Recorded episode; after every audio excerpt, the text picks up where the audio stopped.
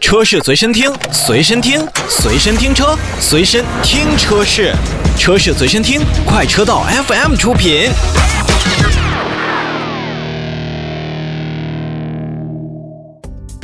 Hello，欢迎收听快车道，大家好，我是何儿。大家好，我老车。哎，今天我们爱车帮帮忙，来哎帮大家普及一下开车必须要明白的交规冷知识。其实这期啊，我是给红虫准备的，结果呢他没在他还不在。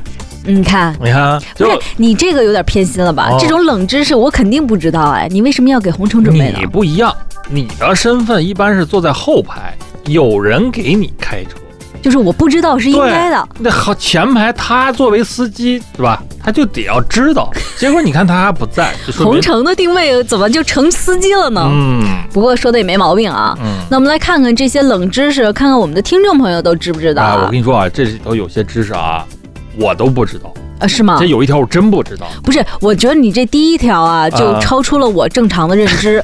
说不是所有绿灯都可以通行。哎你小时候没学过那顺口溜吗？什么红灯停，绿灯行，黄灯亮了等一等。这个你这让我不光怎么理解是顺口，不光是顺口溜里边有，我们平时的就唠嗑什么的，经常就蹦出这句来嗯，啊，红灯停啊，绿灯行啊之类的。所以说你刚才说了，让你一懵啊，不是所有绿灯都能通行。对这个那这个怎么？这个我有点不理解哎啊，。这个分三种情况啊，嗯我们一一的来跟大家说。嗯像第一种是什么情况呢？就是在你开车的路上啊，前方已经特别拥堵了，你嗯还要往前开，这就导致什么呢？导致车辆在路口中央进退两难，造成整个十字路口的一个瘫痪。这个我遇到过，就整个插死了对。对，你这个就是插死了。咱们说那个土话说的讲，叫插死了。对所有的车辆南北的、东西的，就是就跟个大疙瘩似的，对在那儿了。就跟你剪那个乱了的线那个结似的，是的得一环一环结，哎特别难受。我之前是因为什么事儿啊，在北京就堵了生生两个小时，一动不动对。这种情况下啊，我就是回到我们这个主题上了。即便这个时候你的前进方向是绿灯，嗯你也不能再往前去跟着挤了。嗯，那这种情况下，只能是越来越堵。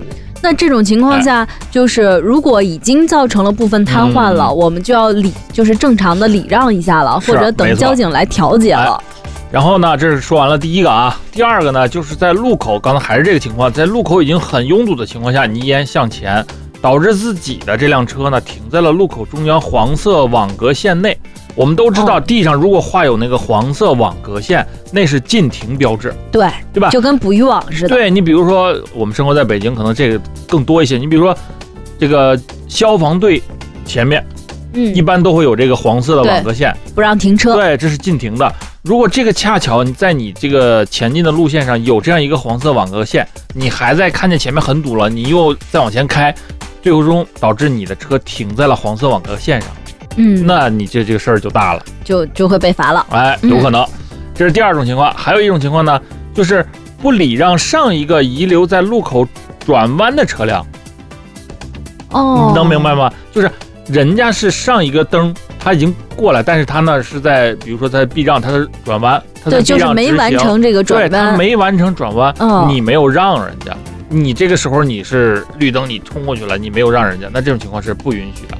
而且这种情况竟然还有一个叫法叫闯绿灯，哎违反者呢罚款两百元，扣三分，哇，还扣分呢。大家一定要记住啊，这三种情况，尤其是在别看是绿灯啊，我就我理直气壮的就开过去，哎，一定要注意这三种情况。哎，所以这个不是所有绿灯都可以通行，这个大家一定要好好把握分寸啊。嗯我觉得尤其是那个停黄线跟这个闯绿灯这件事儿啊，嗯很危险。好，我觉得下一条啊也颠覆了我正常的认知，是不是？就说就这个个就这个我也不知道，说一个人开车也会被罚，凭什么？我凭实力单身不让吗？就是这个是的。你说车企要哪天研发出我这车就一个人开，啊、你你说怎么办？不是关键是这个不是所有的人都都可以两个人的，就是你，你单身也不行对啊，你比如说，犯法吗？你比如说，赫尔刚刚从这个民政局回来的路上，原来还是去时候是俩，回来变成一个了，不许造谣啊，没这事儿啊。这就假如假如，这个成为俩的过程还没有呢。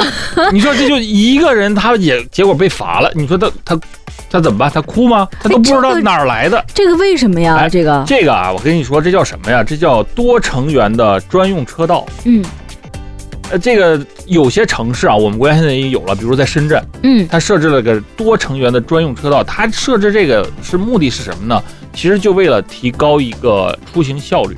嗯我的路面上要走更多的人，那么同呃简化到车辆里面，就是我车辆里面多乘坐成员的话，那我这个道路的这个通过率和承载率，它不就提升上来了吗？嗯那么我出行效率不就是高了吗？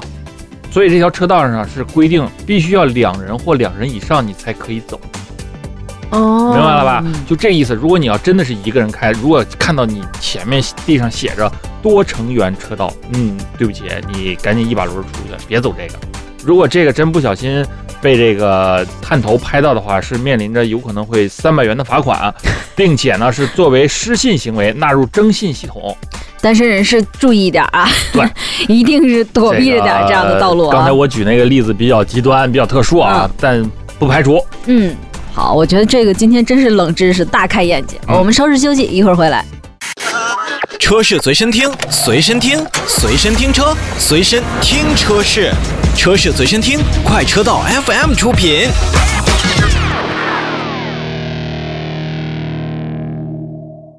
欢迎回来，今天我们跟大家讲一讲这个交规上的冷知识。我觉得前两个真的。挺冷的，嗯嗯。我觉得如果要说这个绿灯的那个解释开了啊，嗯。我们可以理解，但一个人开车也会被罚，这个真的要注意点，这真的是好多人都不知道啊。嗯，嗯，再有下一条是不得一次性变更两条以上车道，对，这好像有点离谱啊。这个这个能理解。但是呃有一些城市，哎，我不记得中国有、嗯国内我们国内有没有啊？嗯就是它的那个嗯转向的那个、或者是掉头的那个嗯道啊，在第三条车道上，有啊，在上海、在广州都是这样的。对，都会有对，这它都在最种车道。外侧。这个时候，其实它这条主要是考虑到安全的问题，因为你想，我们经常也见到过有些司机开车，他可能是错过了这个出口或者入口，嗯他一下从最内侧车道，他要连并两条车道并到最外面。嗯那这个时候，如果你是在已经接近这条路的，就是停止了，那么这时候应该是实线。你嗯首先在实线上，这属于压线，这就要罚你。再一个，这种情况下，你旁边如果真的是这样的话，车会很多，你不好并。所以有点危险、啊。对你这还是很危险的，所以这条这个规定出来之后，我觉得还是为考虑到安全性。对我还见过国贸桥底下连并三条车道的对，，而且在高速上那更危险，呃，高速上千万千万？是。所以说大家一定要注意啊。嗯，安全第一。我们再来看下一条是罚款不缴，然后滞纳金不得超过本金。哎，这个是什么意思？这个意思呢，就是说你比如说我罚款了，我违章停车了，嗯呃，罚了我一百块钱，但是呢。呃，我应该是在十五日之内呢去处理，嗯但是我因为工作忙，比如我出国了，我十五天之内根本就没去，我就后来又忙，我把这事儿给忘了。哦，啊，结果一来二去到验车的时候，人家说了，哎，你这还有条违章没处理呢。结果一查，本来是罚一百，因为我拖拖拖，一下罚了我二百。哦，哎，但是他能罚你二百吗？啊，不能，因为什么呢？滞纳金不得超过本金，也就是说你拖了这个，他是按照百金罚款金额的百分之三加收嗯啊，即便你超过了这十五天没有去处理，那么滞纳金最多也不能超过你本金一百元。明白了。就哎比如说你被罚了三百，然后你再多交也交，就是不会超超过过六百。对对，是这意思。嗯，哎，明白明白明白嗯。但这个最好啊，咱们还是不要出现这种情况，一定要想着。赶紧去。对，嗯要不然你在呃处理一些，比如说什么保险呀，或者是二手车的时候，也会有很多的麻烦。是嗯，咱们尽量不要啊。还有就是驾照没通过补考不要紧，次数也有限制哦。就考驾照次数是有限的，哎是吧我？觉得今天洪城没来啊，这特遗憾。我估计他 这条就给他写的是吗对，？一定犯过这个问题啊。那科目二、科目三，甚至科目一，我不知道他过了多少次。嗯，但是呢，这里要跟大家说的是呢，每门只能补考五次。嗯如果你全部失败啊，就是要从头开始了。不是，我觉得这个。这件事儿啊，你你每一门都补考五次，我觉得你也不用开车了，确实，你说的这个没错，基本上这就是马路杀手，妥妥的雇个，杀呃不雇杀手，嗯你雇个司机得了啊。真的是。嗯我们再来看下一条，下一条其实是有一些家庭会犯的错误，就是多做一个孩子扣六分儿。这个怎么解释呢？就贺说的这个很直接了，就是我们的车一般多数是以我们以五座车举例，嗯，为啥人家跟你说五座车呀？就是前面是两个，后面是三个嘛，对，这是标准的成员人数。嗯这样，但是呢，有的孩孩子比较小，比如说三四岁、四五岁啊，我就岁，抱着了。家长觉得我走亲过年过节，我走亲访友，嗯我抱着他吧，再多做个孩子上来，结果变成了六个人。嗯，那这个时候啊，其实他是超载了。对。那这个时候一旦要是被警察、交警给发现的话，你是要被扣分儿的。嗯同时也也提醒大家注意啊，别说孩子和大人都好，如果真的是超载的话，真的是不安全，是它会影响到你车辆的操控和制动。延长制动距离，如果真的出现紧急情况的话，我问你，车上的安全带你都不够分，那第六个人你让他系系哪儿？对，是是？所以这个哎千万不要把宝宝不当这个一个成人算啊，在车上是要当的，尤其我们每个车上它都会标的那个就是乘坐的数量，千万不要忘了。是的，是的。好的，那我们又说了这么多冷知识，我觉得还有，肯定还有大家不知道的。我们休息一下，一会儿回来。车是随身听，随身听，随身听车，随身听车是，车是随身听，快车道 FM 出品。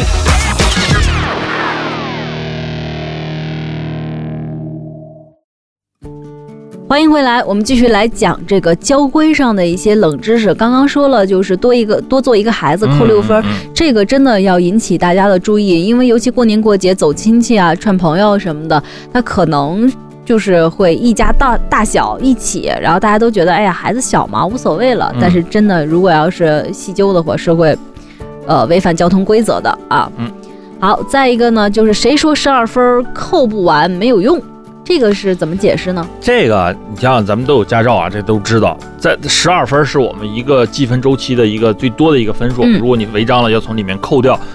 然后，然后呢，如果说十二分我扣不完，那我就剩下的分是不是没用了？这嗯不是这样的，就是说你十二分扣不完啊，这个在六年，我们第一次拿驾照是六年有效期，嗯那么在每个积分周期均没有记满十二分的话，你这六年到期了，你可以换一个十年的有效期的机动车驾驶证。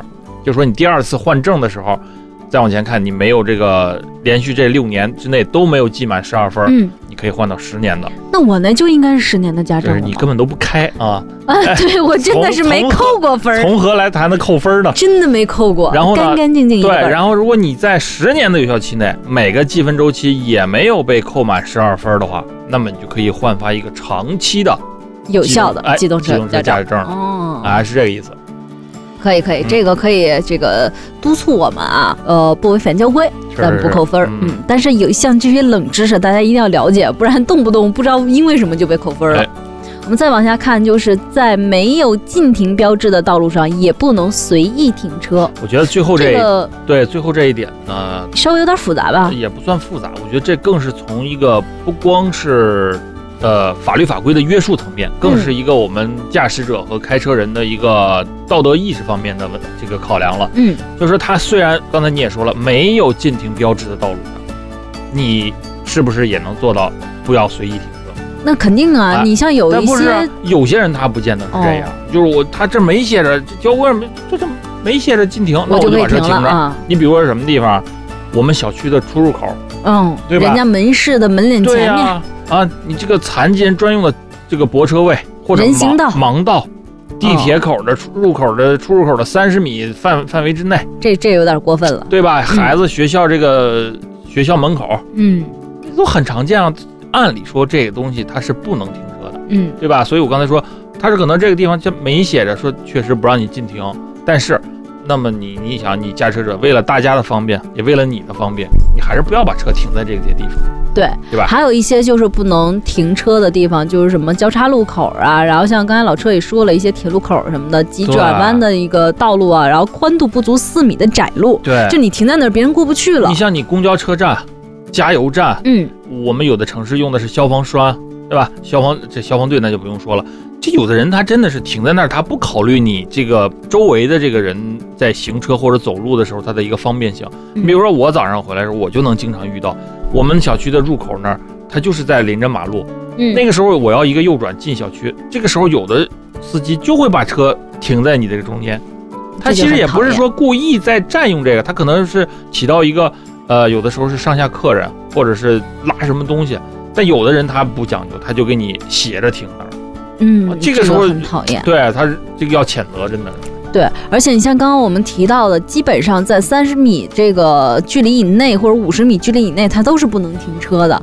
所以大家不要觉得说，哎呀，我怎么方便我就怎么来，这个社会公德还是要有的。是，嗯，我觉得这种冷知识可以多给大家介绍一下，以后我们有机会的话再。找找啊。对，因为节目时间有限，我觉得挺好玩的对。而且我也推荐洪成老师回去把这期节目完整的听一下。回头 回头我给他出一道题啊，我让他做。哎哎，你就出那个不是所有绿灯的那个，他都懵，你知道吗？这个确实是。那我们今天的节目呢，就跟大家聊到这儿。大家有什么知道的冷知识，也可以在微信平台上跟我们一起互动。那今天的节目就跟大家聊到这儿啦，下期节目再见喽，拜拜。拜拜。